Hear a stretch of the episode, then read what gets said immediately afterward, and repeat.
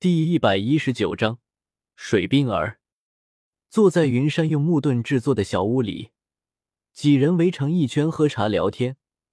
旁边的这两个小女孩，云山也了解了一下，她们是雪柔院长的女儿水冰儿和水月儿。现在的水冰儿已经八岁了，十八级的魂力，在同龄人中也算是天才中的天才了。相比之下，水月儿只是刚觉醒武魂，先天魂力八级，和她姐姐的努力修炼不同。水月儿这个小家伙非常调皮，讨厌，一直缠着雪柔带他们出来。雪柔没办法了，就带着他们出来散散心。当然，这种说法云山是不信的。你堂堂五大元素学院天水学院院长就这么闲的吗？还带着教导主任一起出来溜达？学校你就不用管的吗？你的眼睛怎么回事？我认识几个不错的治愈系魂师，要不我带你去找他们，正好也带着这两个小家伙去走个亲戚。喝了口茶，雪柔把话题引到云山的身上。这么一英俊的少年，居然双眼失明了，这太可惜了。多谢前辈好意，其实失去双眼并不代表我的魂师之路就断掉了。它能让我更清楚、更直观的感受这个世界。听了雪柔的话，云山谦逊的笑了笑，婉拒了他的提议。毕竟，就连白云和碧姬都治不好他的眼睛，更别说大陆上的这些个魂师了。当然，我现在改名了，如果可以的话，您可以叫我云中君。云山这个名字听起来总感觉怪怪的，还是云中君好听一些。云中君。这个名字才有些怪，好吧，大哥哥，你为什么不跟着我们去呢？没准真的能治好你的眼睛呀！童言无忌的水月儿很率真的说出了自己的想法，顺着雪柔的意思，再次邀请云山跟着他们一起出发。毕竟这个大哥哥好帅啊，比隔壁家的二狗子好看多了。水月儿双眼冒光的看着云山的脸颊，还尝试着去抚摸一下。可惜手太短，够不着。不好意思，我妹妹年少不懂事，还请您见谅。行事一向稳重的像个小大人一样的水冰儿赶紧拦住了水月儿，并且不停的道歉。这给整的云山都不好意思了，他赶紧摆了摆手，示意自己没在意，解释道：“其实云中君这个名字还是有来源的。”在星斗大森林里，曾经有过一个很大范围的水域，叫云梦泽。那里曾经住过一只修为极高的鸟类魂兽和他的爱人，一只九色神鹿，还有一些低级魂兽。日子一直很平静。后来，平静的日子被打破了。这个常年没人闯入的地方，突然闯进来一个魂师。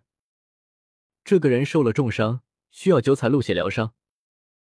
心地善良的九彩鹿。并没有对这个魂师心生戒备，反而把自己的血液送给了这个魂师。就因为这样，反而给了整个云梦泽带来了毁灭的灾难。话说到这里，云山突然停住了嘴，喝了口茶就不说了，好像不用和他们解释的这么清楚，让他们知道自己改名了就行。人在江湖飘，哪有不挨刀的？多一个马甲，多一份安全。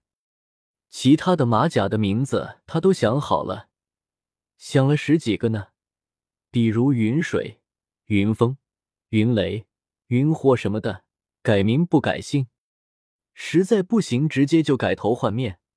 在他眼睛没恢复之前，尽量不长时间和人接触就行。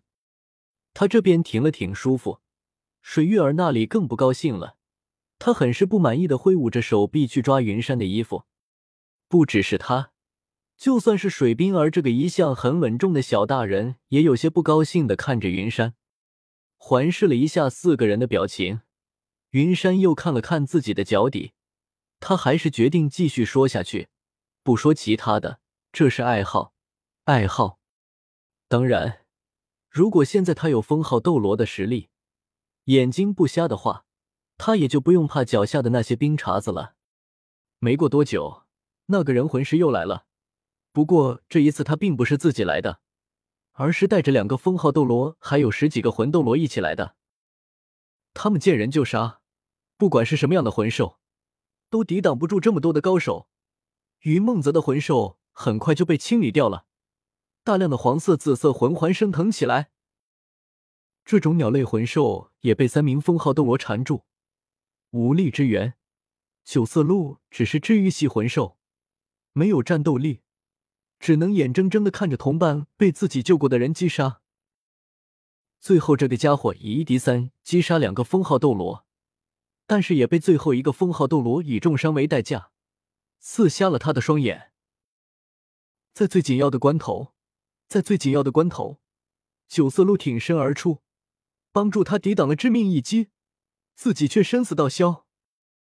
云山的声音越来越低沉，仿佛这件事情就发生在他自己身上一样。两个小丫头也沉浸在这个故事里。云山刚停下来，他们就抬头疑惑的看向云山，他们哪里知道？云山实在是编不下去了，他实在想不通，为什么一个漏洞百出的故事还有人信？两个小孩子信就算了，你们两个都魂斗罗了，跟着凑什么热闹？雨梦泽被毁，九色鹿的死亡，在这双重打击之下，让他陷入了低迷。他每日放纵自己，最后居然还有了自杀的念头。还是在这关键的时候。九色鹿附身在云中君的灵魂苏醒了，他把自己完全融入到云中君的身体里，用自己的爱再一次守护了自己的爱人。九色鹿因为其自身原因，强行消耗掉所有的能量，把自己转变成灵体，附身在爱人身上，为他指路，不让他在黑暗中迷失自己。云中君的意义就是爱人的守护，懂了吗？终于编完了。云山轻呼了一口气，没有一定的文化知识水平，还骗不了小丫头了，太难了。水月儿泪汪汪的趴在母亲怀里，轻声抽泣。水冰儿虽然也很想趴在母亲怀里，但是作为姐姐，他还是让着自己的妹妹，只能强作镇定的看着云山遮住眼睛的白布，分散自己的注意力。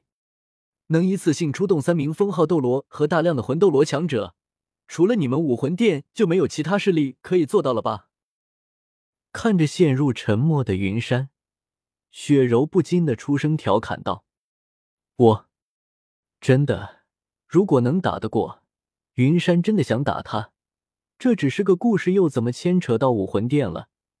怎么啥锅都往我武魂殿身上推啊？”